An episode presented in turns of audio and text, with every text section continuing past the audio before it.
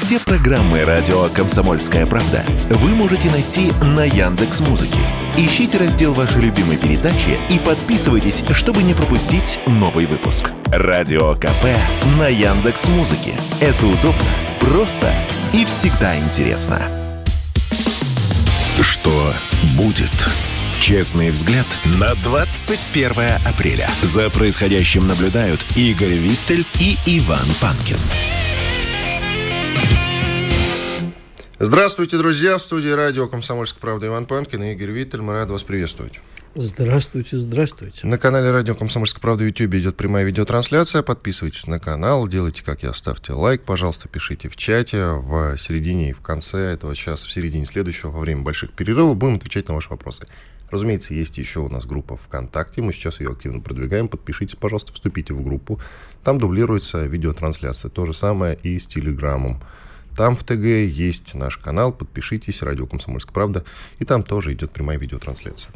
Так, ну все, начинаем. Главное сказали, да? Все, все, все, все. Вроде да. А, а что у нас сегодня главное? Чем мы должны сказать? Белгород. Белгород. Белгород. ЧП в Белгороде, конечно. Вчера многие, после того, как там появилась огромная 20-метровая воронка, сразу начали говорить, я тоже, о том, что это, конечно, все происки ВСУ проклятого проклятых. И я тоже гневный пост написал на отчет, что нужно я сразу... Не, я не успел, но тоже так думал. Да, надо срочно отвечать, хотя я, как ты знаешь, я не сторонник концепций бомбардировки мирных городов, но вот я... Первая мысль, которая пришла мне в голову, что, конечно же, нужно как-то очень зеркально ответить на это, очень мощно. Потом выяснилось, что это ЧП, Мин, Минобороны объяснила, что э, взрыв в Белгороде произошел из-за падения бомбы с нашего самолета Су-34, так называемый нештатный исход боеприпаса, который, собственно, и спровоцировал взрыв. Надо отдать должное нашему Министерству обороны, что они оперативно это отреагировали, не стали ничего ждать и честно признались, что есть в этом чья-то вина. Ну, они там между собой, конечно, разберутся. Вряд ли, кстати, это станет достоянием общественности, что это чей-то косяк. Безусловно, это чей-то косяк, слава богу этот э, боеприпас упал в безлюдном месте. Безусловно, это очень нам помогло, Бог отвел. Ну, в относительно безлюдном месте, скажем так. Никто не пострадал, значит, безлюдно. Э, пострадало два человека. Э, одна достаточно тяжело, вторая с ссадинами всего лишь. Нет, это первые сообщения. Потом я Нет, видел, это... что, в принципе, все в порядке. Ну, по-моему, наоборот. Ну, неважно, да. Но э, это в любом случае трагедия. Трагедия масштабная. И, э, Прям думаешь, есть смысл называть это трагедией? Это трагедия, да, потому что э, сразу возникают вопросы, как сделать так, чтобы это не повторилось. Во-вторых, я, наверное, конечно, скажу кощунственную вещь. Я не уверен, что, наверное, вполне возможно, что мы правильно поступили, признав правду. Вот э, у меня нет стопроцентной уверенности в этом. А, потому что сейчас мы... Ну, слушай, с одной стороны, мы, конечно, можем не реагировать. Они по-любому бы скакали и кричали «Ура, ура!» Бомбить Воронеж. Посмотрите, у них они уже сами себя бомбят. А с другой стороны, ну, все-таки, честно говоря, мне стало не по себе. А они и так постоянно говорят, что мы сами себя бомбим. Да, ну тут же... На Пасху обстреляли храм нам, в Донецке. Нам плевать, что они говорят, э, с одной стороны. А с другой стороны, ну мы же и сами задумаемся. Мы с тобой патриоты России. Задумаемся, как же так получается. Ну, может быть, трагическая случайность. Может быть, это действительно нельзя было предусмотреть, и не косяк чей-то, и не головотяпство. А тогда это одно. Ну, бывает всякое, да, бывают самолеты падают на города во время испытаний. Всякое бывает. А с другой стороны, а ежели это не, не случайность, а, во-первых, это вполне может быть и диверсия чья-нибудь, да, тоже, тоже не, не, не удивлюсь. А во-вторых, это может быть ну, не, некая системная проблема, которую надо решать. В любом случае, это повышает уровень тревоги в э, мозгу обывателей потому что, ну, и не только обыватели, понимаешь, что мне как-то странно, мало было того, что эти, э, как мы с тобой вчера обсуждали, Белгород, Белгород, Белгород, Белгород, и накаркали, только произошло другое. Вот не знаю я, честно, понимаешь, не всегда, возможно, я не говорю, что не надо было говорить правду, и у меня просто есть некие сомнения по этому поводу. Дело в том, что есть у народа запрос на правду, и он достаточно большой, поэтому я все-таки буду придерживаться курса, что это верное решение, сразу сказать, что да, произошел нештатный сход боеприпаса. Не стали юлить, не стали угу. уходить от ответственности. И, на а, мой взгляд, это правильно. А тогда вот скажи мне, пожалуйста, будет ли считаться э, сомнение в том, что это может быть случайностью, а, например, не существует какая-то системная проблема там, с креплением грузов, э, с контролем за тем, я, не, не, я имею в виду, э, что там сошло, а, считаться дискредитацией армии. Вот вообще предположение, что что-то может быть не так. Ну, это все-таки к юристам вопросы не ко мне. Нет, Причем это желательно воп... к военным. Это риторический вопрос, понимаешь? Потому что как бы есть запрос на правду, а еще есть запрос на то, чтобы вопрос не задавали со стороны государства. Вот меня это несколько смущает. Это ты правильно, конечно, подметил. Но мы имеем дело с конкретикой. Мы имеем Конкретика дело заключается с... в том, что вот Министерство обороны сделало объявление о том, что да, произошел нештатный сход боеприпаса. А если мы после этого не узнаем, кто виноват, как он наказан? Вообще по барабану. Вина... Я тебя уверяю, что человек вот этот вот будет наказан, этот ну, э, военнообязанный, кто бы он ни был, он, конечно же, понесет ответственность за это. Я в этом абсолютно убежден. Ну что, идем дальше. Вчера же Столтенберг посетил Киев. Угу. Генсек НАТО, глава НАТО, ну или как угодно, посетил Киев. Мне это нравится, когда они говорят о том, что визит был тайным, он не анонсировался. Какой к черту тайны, если, конечно же, они запросили у нас разрешение на то, чтобы он посетил Киев. Иначе мы видим, собственно, как эта колонна едет, можно ее отбомбить. Периодически, кстати, друзья, чтобы кто не говорил, а, происходят бомбардировки а, тех или иных поставок и так, так далее и тому подобное. Ты думаешь, что они у нас спрашивали разрешение? Конечно. А зачем мы тогда конечно. согласились? Мы могли сказать, нет, ребят, мы ничего не гарантируем. Почему мы согласились, я не знаю, это политика. Понятия не имею. Ну, хорошо, давайте приведу... А ты смотри, ну, а они тебе скажут, ну, хорошо, не соглашайтесь, бомбите Столтенберга. Значит, давайте задам идиотский вопрос. И, кстати, они не спрашивают разрешения. Они, наверное, все-таки говорят, так и так в такое-то время к нам прибудет Столтенберг. Ну, хотите, бомбите. Ну, не знаю, как это происходит. И я не знаю. Но вот и мне интересно. А, допустим, вот едет условный Столтенберг или Байден приезжал в Киев. Да, да, да. А, вроде как там по закрытым каналам это обсуждается с нами. А ты не можешь себе представить такую вот вариант, такую историю, такой вариант развития событий, что поскольку у нас уже сейчас эти, э, как там, э, у Ильфа с Петровым это было, когда Остап приходит, Корейка, да, и все-таки на следующей странице еще быстрее. Вот сейчас взяты самые высокие ноты. Сейчас прямо так уже напряжение. Все, дальше Украина не может ничего такого предъявить, чтобы потребовать помощи со всего мира. Ну, уже что могли дали. Ну, вот там по сусекам скрипают. Тут Украина думает, значит так, к нам приезжает Столтенберг. А давай мы его грохнем а скажем, что это сделали русские. Я сейчас в порядке бреда. И такие американцы, бах, русские грохнули нашего Столтенберга. Значит, пора с этим разбираться. Вот такого ты, э, такой провокации ты от них не ждешь? Я, когда приезжал Байден, этот момент обсуждал э, с Георгием Бофтом, известным политологом. И он сказал мне следующее, достаточно убедительно. Если бы, допустим, они сами атаковали Байдена, ну, мы сейчас, в общем, смотрим на аналогичную ситуацию. Если бы они сами атаковали Столтенберга, то в НАТО там не дураки сидят, они бы это знали. Тут обмануть не получится. И ну... я думаю, был бы полный отворот от Украины после этого. За идиотов их держать не надо. Кого? Ну, тех людей, которые там сидят в Брюсселе. Но ну, смотри, э, вот сейчас газета «Вашингтон-Пост» написала, что вот в этих слитых документах была информация, что в январе а американская разведка предупреждала Украину, что надо с Бахмута сваливать, потому что их там окружат, и это станет э, значит, переломной точкой войны, потому что, давайте смотреть, Украина сказала, нифига, будем стоять до последнего. Украина не слушает. Поэтому я уверен, что Украина не самостоятельно в принятии своих решений находится сейчас в отчаянном положении.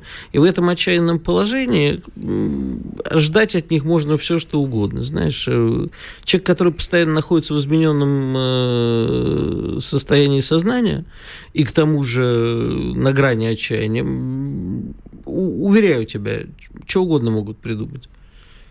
Я все-таки с тобой позволю себе не согласиться. Конечно потому что, я тебе повторяю, там очень мощная разведка. Безусловно, я с этим не спорю, но варианты Причем рассматриваю. все видно из космоса. А вот, То, понимаешь, меня больше другое волнует. Вот приехал Столтенберг. Всему миру очевидно, уж нам в первую очередь, что э, практически полностью блок НАТО участвует на стороне Украины, уже просто руководит А, слушайте, ну, в конце концов, мы про другие вещи гораздо менее опасные говорили, что это казус Белли.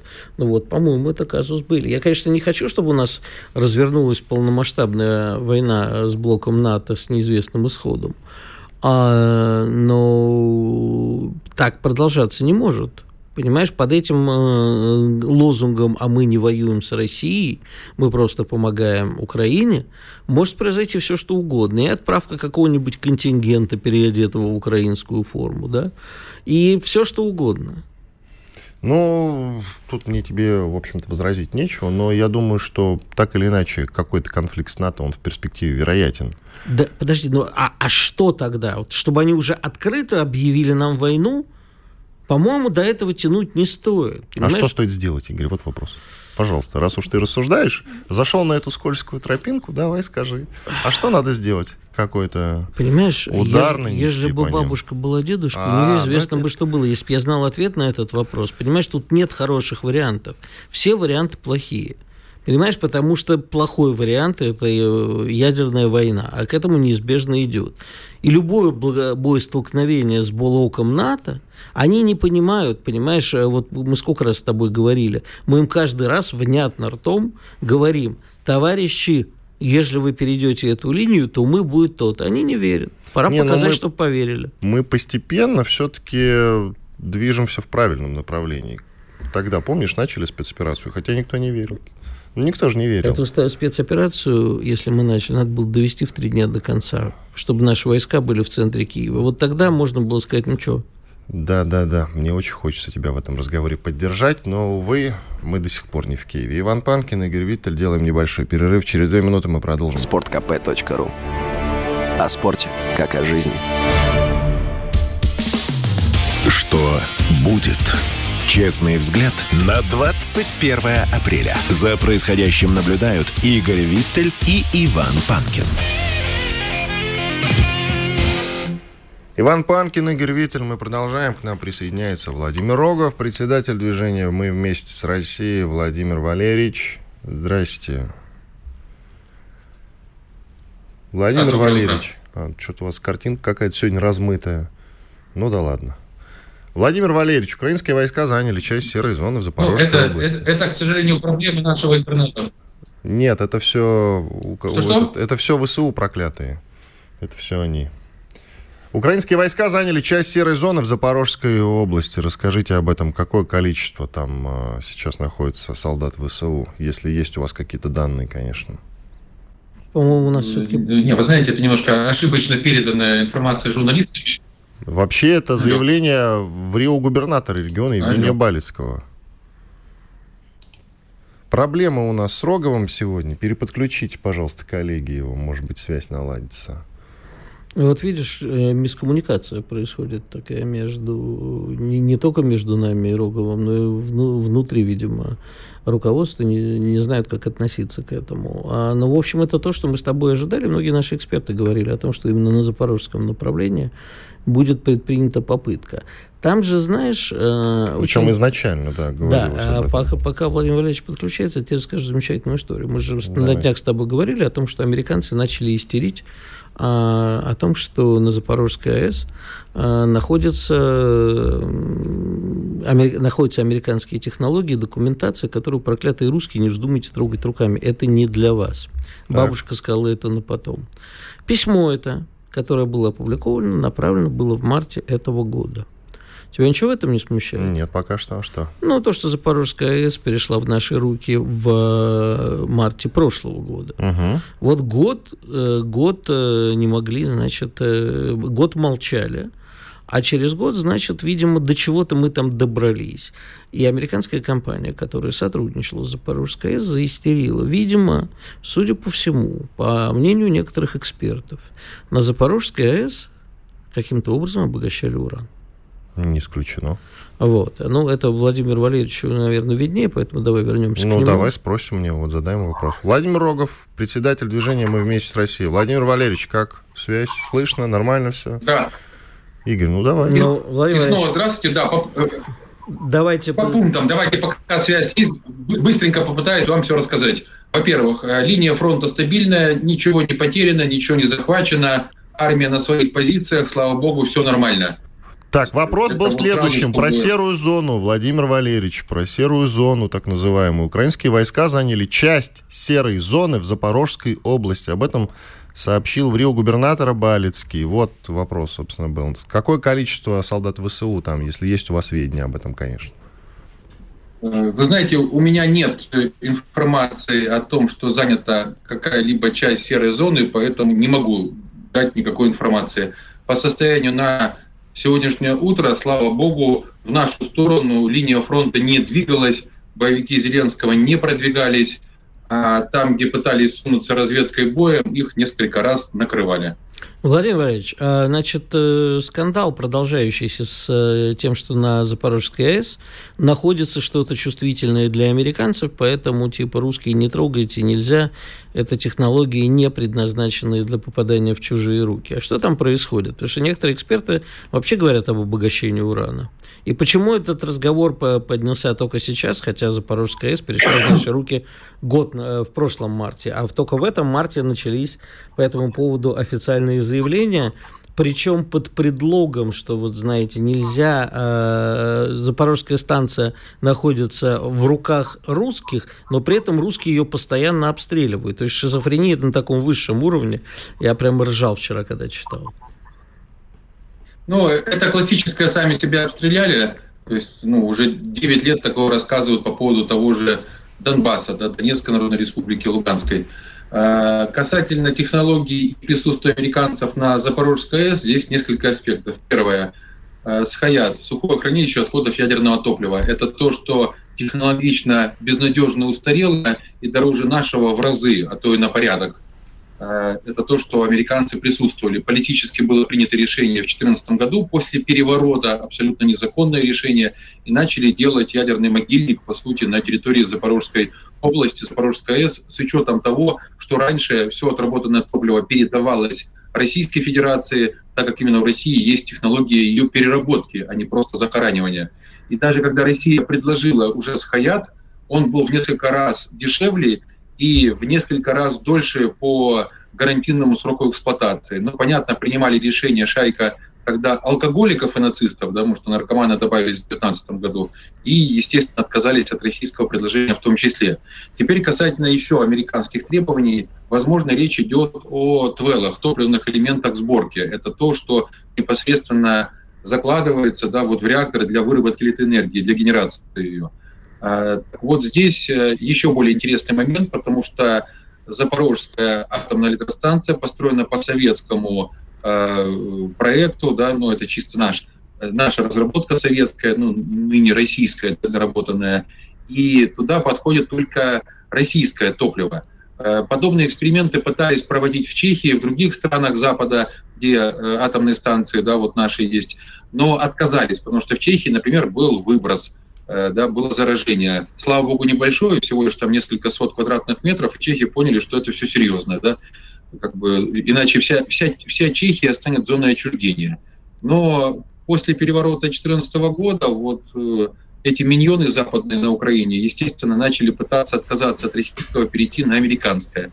Американцы начали делать поддельное топливо по той простой причине, что там даже по количеству э, граней, да, вот углов вот этого стержня, который э, вводится, да, они отличались от российских э, твелов, ну, непосредственно в Ленинградской области производятся. И было несколько раз внештатных ситуаций, э, ну, рассказывали, что все под контролем, да, там, в каком, 16 18 19 ну, несколько раз на протяжении многих лет. И я думаю, что американцы именно поэтому истерят. Кстати, они прекрасно понимали, чем это грозит, поэтому продавали не напрямую с компанией Westinghouse американской, которая уже несколько раз обанкротилась и перепродавалась, а через э, компанию «Рога и копыта» из Швеции, которая тоже называется вроде как Westinghouse, но Westinghouse AB Sweden, да, то есть как бы вот такое ООО, да, условно говоря, у которого там устав, уставный фонд, это три стула Икеи, один стол с подпиленными ножками. То есть, по сути, э, я думаю, ну, тем более, когда американцы сейчас требуют «не используйте наши технологии», ну, знаете, это как вот звучит что я не знаю, с чем сравнить, да, ну, эти технологии можно использовать только для музея, показывать, вот как раньше было, э, да, и вот там у тех цивилизаций, которые уже, мягко говоря, отстали и ушли. Так истерят-то они чего, если так все устарело? Ну, э, не, ну вот истерят с нескольких составляющих, да, во-первых, э, Э, показать, что якобы там что-то ценное есть, да, вот вы не знаете, на самом деле там что-то был, секрет Граля, но просто этот секрет Граля русские украли, да, и теперь вот Вестингаус э, уже отсталая компания. Достаточно посмотреть на мировой рынок по атомной энергетике, чтобы увидеть, где Россия, где США, с учетом того, что США загоняют в контракты политически, да, нагинают, извините за выражение, принуждают там всевозможные правительства да, и э, лиц, принимающих решений. А у России это чистый рынок, чистая экономика. Во-вторых, э, понятно, что американцы там набедокурили более чем, да, потому что технологические процессы были, мягко говоря, не выдержаны. Да. То есть те эксперименты, которые проводились, чего стоит хотя бы разгон блока, да, ну, чтобы наши э, зрители и слушатели понимали, это вот э, когда идет игра на мощности, так называемое маневрирование мощности. Сначала атомная, то есть энергоблок разгоняется, производит как можно больше, а потом он резко притормаживается для того, чтобы производил поменьше. Ну, это в зависимости от нагрузок в энергосистеме страны, да, вот часы пик или там глубокой ночью и так далее. Все это тоже было под их кураторством и при их непосредственном участии. Понятно, что все это э, в комплексе отсталость, э, несоответствие техническому регламенту, э, контрафактная продукция, да, то есть подделка под российскую продукцию да, американцами. То есть зачастую делалась просто визуально похожая.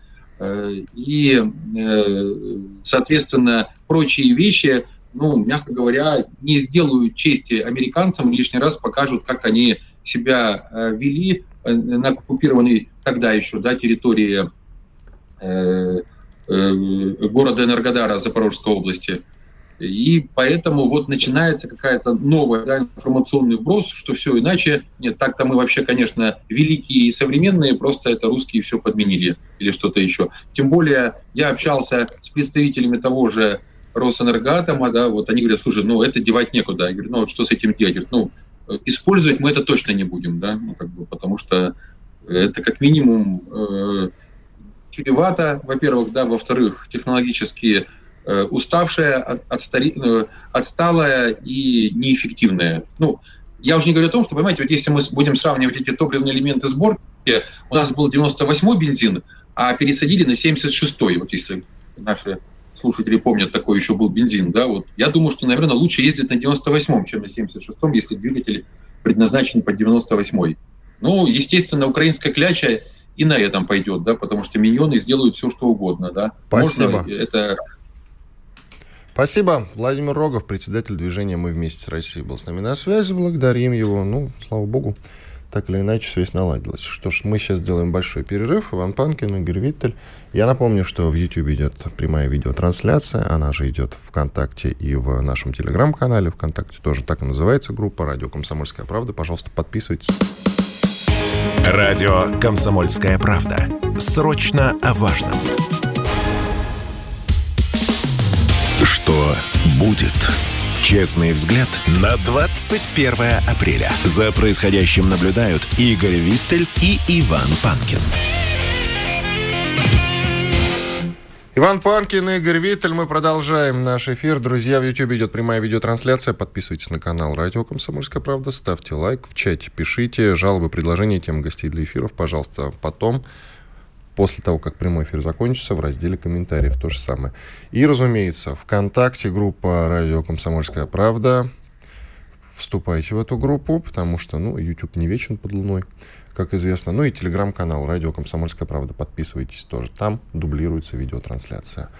Так, к нам присоединяется военный эксперт Андрей Кошкин. Эксперт Ассоциации военных политологов, заведующий кафедрой политического анализа и социально-психологических процессов РЭУ Плеханова. Андрей Петрович, здрасте. Здравствуйте, Иван, здравствуйте, Игорь, здравствуйте, зрители и слушатели. Так вот сходу прям, как вы считаете, зачем Столтенберг в Киев приезжал, а? У, там серьезная проблема. Все говорят, что вроде инспектировать, э, начало наступа. Нет, там более серьезно. Сегодня начинается 11-я э, группа по контакта, контактная группа по Украине министров обороны под председательством министра э, обороны Соединенных Штатов Ллойда Остина, присутствует Марк Милли, это председатель Комитета Объединенных Штабов. Э, более того, присутствует и Йон Столтенберг от НАТО. Дело в том, что с наступом дело все не так складывается, как хотелось бы Джо Байдену. И начались высказывания, давайте будем наступать летом, говорит премьер-министр Шмыгаль, а мини, замминистра обороны Украины говорит, а мы уже наступаем в четырех точках. О чем идет речь? Дело в том, что Зеленский настаивает на том, чтобы Украину приняли прямо вот летом э, в НАТО. И спрятаться за спину НАТО продолжайте воевать сами, если вы так хотите защищать свои идеалы. А, естественно, НАТО на это не идет и говорит, нет, надо наступать, мы дали вам слишком много. Столтенберг сказал, 150 миллиардов, из них 50 только на военные нужды все надо отработать. И вот начался торг. Вот почему внезапно появился Столтенгер. Никто не анонсировал его встречу. Речь идет о серьезном разговоре, который может и наверняка повлияет еще и на решение сегодняшней э, контактной группы, точнее заседания контактной группы на американской базе в Германии. Так что на сегодня э, и Зеленский скорее всего, начинает самостоятельную игру, шантажируя контрнаступом э, немедленное вступление в НАТО. Но что это такое? Вот посмотрите, что произошло с Евросоюзом. Урсула фон дер Ляйн приезжала, показывала анкету, давайте заполняйте, ускоренно мы вас примем. И что? Начали э, вывозить зерно вместо глобального юга. Все спрятали в Европе. Э, сельхозпроизводители европейских государств возмутились. Говорят, мы не хотим никакого зерна, прекращайте поставки с Украины, нам этого не надо. Вот вам э, попытка ускоренного приема в Евросоюз Украины. А теперь Зеленский будет еще и шантажировать ускоренным вступлением в НАТО буквально наверное, в июне месяце вот на, на ближайшем саммите.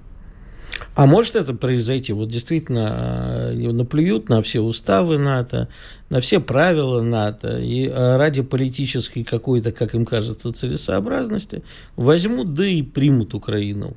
А как дальше-то тогда дела пойдут? Принципе, вы, конечно, ставите весьма важный вопрос такой, но дело в том, что и НАТО само-то не очень-то хочет того, чтобы Украина была в их составе. Тогда надо в соответствии со своими всеми руководящими документами, э, в принципе, даже если наплевать на то, что они ведут боевые действия, что нерешенные территориальные споры и так далее, тогда надо сразу же э, вводить войска и начинать защищать Украину реально – а вот на это идти никто не собирается. И тем более Джо Байден, э, в общем-то, категорически против э, э, столкновения НАТО с Российской Федерации. Ну как не собираются? Поляки там-то уже присутствуют. Но они поменьше. присутствуют все-таки не под флагом НАТО. Они присутствуют не под флагом НАТО, но фактически, понимаешь, это даже не наемники, это не добровольцы, это не инструкторы. Это люди, которые просто сняли свою форму, формально они находятся в отпуске а по законам Польши, а на самом деле просто сняли одну форму, надели другую. То есть это НАТО воюет с Россией. Нет, Игорь, все не так-то просто. Вот сейчас, э, скорее всего, скорее всего, я думаю, что Андрей Петрович поправит или подтвердит мои слова. Все-таки есть какие-то официальные документы, есть некая бюрократия. Просто так поехать в зону специальной военной операции, как мы ее называем, нельзя нужно как-то оформиться. Кто оформляет этих людей? Скажи, пожалуйста. Советский Союз, когда отправлял во Вьетнам или в Корею солдат, да, действительно, без нашивок и без документов, это была одна история. Но сейчас все обстоит несколько иначе. Ну, Андрей пожалуйста, Петр... Андрей Петрович, да. рассудите. Я думаю, вы правы, Иван, да и особо это тут э, нету коллизии. Естественно, здесь схема, если Польша втянется, то она должна втянуться сама, как бы оказывая содействие Украине, не более того. То есть НАТО здесь ни при чем. Что касается бюрократии, здесь Иван очень э, четко подметил. Посмотрите, если бы бюрократия не работала, тогда бы вместе с Финляндией вошла бы и Швеция. Однако бюрократия работает, и пока что они э, рукоплещут э, Финляндии. А Швеция все еще тормозится, не могут продавить э, даже Эрдогана. Притом Эрдоган весьма находится в чувствительной зоне, предвыборная кампания. Так что бюрократия, тем более в НАТО, она работает. Но дело в том, что и НАТО не заинтересована. Сейчас э, такая весьма неустойчивая позиция начинается и в Соединенных Штатах. Дело в том, что Джо Байден требовал наступать весной до 25 апреля, якобы вот средства массовой информации говорят, он должен объявить, что он идет э, на выборы. Так вот, надо было, чтобы контрнаступ дал реальное понимание – менять э, силовую парадигму э, Соединенных Штатов на Украине на некую переговорческую или нет. Этого не наступило. Дело в том, что затянулись все сроки, поплыли. И вот, пожалуйста, уже Роберт Кеннеди, это кандидат в президенты тоже от демократов, родственник Кеннеди, и заявляет, я вам в открытую скажу, сколько погибло э, э украинцев в этом конфликте с начала СВО. Это 300 тысяч. Он берет на себя такую ответственность. Соотношение 1 к 7, 1 к 8, он говорит. Но самое главное, он подчеркивает, что нас обманывали, американцев обманывали в отношении кризиса на Украине. На самом деле это все ложь.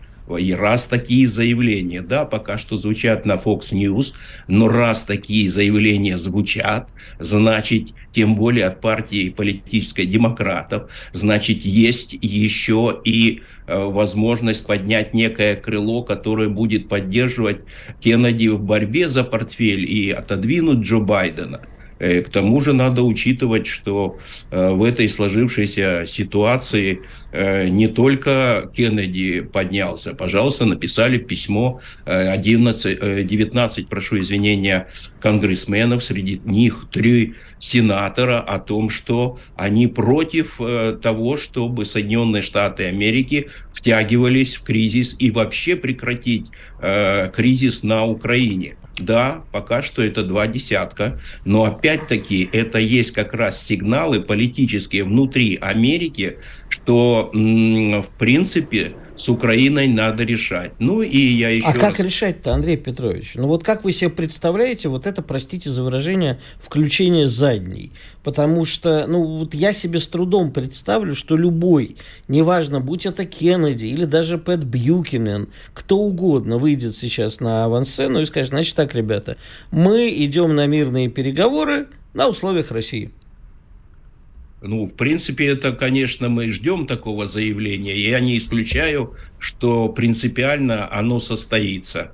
Что э, Соединенные Штаты Америки, ну, дело в том, что сам Байден, он, меня впечатление, что он еще по личным соображениям э, э, боится какого-то перемирия на Украине, потому что сразу начнутся расследования против его семьи. И так уже, э, в общем-то, вся Америка размышляет, э, разбирая его семейные дрязги, кто где сколько заработал и нечестным способом. А Отлично а еще... же будет. Два кандидата президента в наручниках.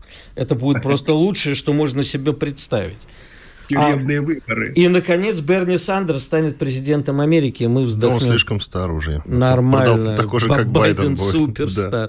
Андрей Петрович, простите, что я вас перебил, но вот не могу не задать вопрос. Мы буквально на днях обсуждали, вот э, Виктор Николаевич Баранец тут нам рассказывал, как на Западной Украине а нашей, нашим высокоточным оружием были уничтожены пару сотен э, высокопоставленных чинов НАТО. Это как вот коррелируется с тем, что НАТО там нету? Да, да нет, ко- но... коротко, до перерыва минута осталась, пожалуйста. Да, дело в том, что и наш министр обороны Сергей Кожугетович Шойгу говорил о том, что 150 э, специалистов НАТО это полностью, как говорится, зеркальное отражение Генштаба ВСУ работает и э, использует еще космическую группировку. Ну, в общем-то, э, все признают, что НАТО довольно активно в лице советников – работает на территории Украины в, в системе ВСУ. Но они же не с ружьем и не с автоматом в руках бегают по полю да, боя. Они в качестве раз... советников присутствуют. Андрей Петрович, оставайтесь с нами, после перерыва еще поговорим. Андрей Кошкин, эксперт Ассоциации военных политологов, заведующий кафедрой политического анализа и социально-психологических процессов РЭУ имени Плеханова. Иван Панкин Игорь Виттель. Через две минуты мы вернемся и продолжим. Радио «Комсомольская правда». Мы быстрее телеграм-каналов. Что будет? Честный взгляд на 21 апреля. За происходящим наблюдают Игорь Виттель и Иван Панкин. И Андрей Кошкин, эксперт Ассоциации военных политологов, заведующий кафедрой политического анализа и социально-психологических процессов РЭУ имени Плеханова. А, Андрей Петрович, так все-таки хочу задать вопрос. Почему же мы тогда городу и миру, так сказать, Урби и Торби, не предъявили э, доказательств того, что это были высокопоставленные э, сотрудники НАТО, военные НАТО и так далее? И э, не, не объявили это, скажем так, казус белли. У нас нет возможности, ну, понятно, что это находится на вражеской территории, и нет возможности так предъявить конкретно трупы, трупы и их вот. документы, да, но наверняка есть данные разведки, какие-нибудь военно-космические, еще что-нибудь. Ведь это же, ну, понимаете, вот наш вечный с Иваном спор. С одной стороны, не хочется ядерной войны, а с другой стороны, ну, они в открытую руководят войной против нас.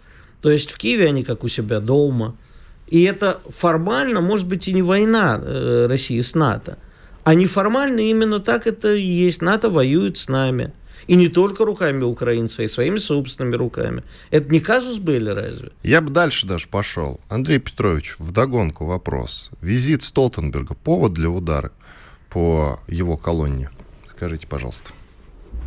Э, в общем-то, конечно, вы абсолютно правы, и, наверное, надо разбирать э, эту ситуацию, но мы находимся пока что в таком э, ситуации, когда просто-напросто надо завершить специальную военную операцию, и этим мы поставим точку, а затем сможем и предъявить все свои требования, которые мы хотели бы взыскать с тех, кто вел себя недостойно. Но я все-таки напомню, в декабре 2021 года мы же поставили довольно четко э, проект, э, как стабилизировать мир, как выстроить отношения с Соединенными Штатами. Более того, многостороннее соглашение с представителями НАТО, как э, решить проблему, в общем-то, стабильности в европейском полуострове. Но получается так, что даже те э, э, наши дипломатические, политические усилия абсолютно не были поддержаны с той стороны. И они просто организовали кризис для того, чтобы произошло столкновение. И мы вот оказались в ситуации, когда должны отстоять свое честное имя, а э, так, как они ведут. Но это гегемон, ему плевать, он не живет по международным э, праву, по международным принципам, они живут по своим правилам которые создают ситуативно на каждый день. Или же наоборот, даже там, где они, э, в общем-то, серьезно упустили, они потом э, переписывают правила и говорят, все поступили плохо. Так что есть у нас, мы же послали всем ноты, кто э, поставляет вооружение, боевую технику. Мы послали всем государствам предупреждение о том, что это является непосредственное участие уже в конфликте. Да, мы видим, э, на сегодня не каждый хотел бы напрямую уже поставлять вооружение в Украину. Вы знаете историю с Южной Кореей, когда они 500 тысяч снарядов в аренду в аренду сдали э, Соединенным Штатам. То есть они не хотят их поставлять на Украину, а вот, пожалуйста, американцы, берите 500 тысяч в аренду, потом вы нам их вернете. А куда вы будете использовать? Нас как бы не волнует. Главное, чтобы потом не говорили, что мы участвовали. Они же помнят э, противостояния 1950-1953 годов и не хотят наказаться наковальне между американцами и китайцами, и тогда еще Советским Союзом. Ну, кстати, что... это честная позиция, замечу. Да. И я хочу сказать, конечно, ну мы сделали все, что могли. Просто после 90-х, после разрушения второй экономики мира, после э, тех страшнейших вот э, деструктивных процессов, которые сопутствовали разрушению Советского Союза, вот как последствия мы, как птица Феникс, сейчас только поднимаемся через вот такие нечеловеческие усилия, но в борьбе с коллективным Западом по-другому нельзя. Вот буквально э, два дня назад мы праздновали э, годовщину 781 год назад Александр Невский разбил э, немецких рыцарев на Чудском озере. Так дело в том, что там не немецкие, там был коллективный коллективный Запад. Туда собрались все, и поляки в том числе, и датчане, все. Вот это был первое столкновение коллективного Запада с русским миром. Получили по зубам таким способом. И вот до сегодняшнего дня ничего они нового не изобрели. 781 год. И мы вот вынуждены только таким способом им доказывать. Потому что предлагаем, давайте сядем, давайте договоримся. Это те проекты, которые мы посылали в декабре 2021 года. Все отметают, смеются, э, разнузданно ведут себя, прямо их делегации посмеиваются над всеми предложениями. А вот э, когда только как побоище устроишь, к сожалению, это же человеческие жизни, вот тогда они только понимают. Что касается контрнаступления еще, скажите, пожалуйста, что мешает Украине его начать, кроме погоды? Я подозреваю, что погода это не фактор все-таки. Да, я вот высказал свою гипотезу, это то, что сейчас Зеленский, он осознал, что никакого успеха нет, а успеха не будет, он не прогнозирует, значит, не будет никакой помощи. Он тогда и поехал в Варшаву договариваться, что готов сдать э, территорию Западной Украины, лишь бы вы взяли на себя ответственность воевать дальше. Но, судя по всему, поляки э, тем, что запретили яйца и мед, даже и зерно поставлять, наверное, дали понять, мы не такие чтобы так, как лохи, вписаться. Теперь он просто торгуется с НАТО. Примите нас в НАТО, тогда будет контрнаступ.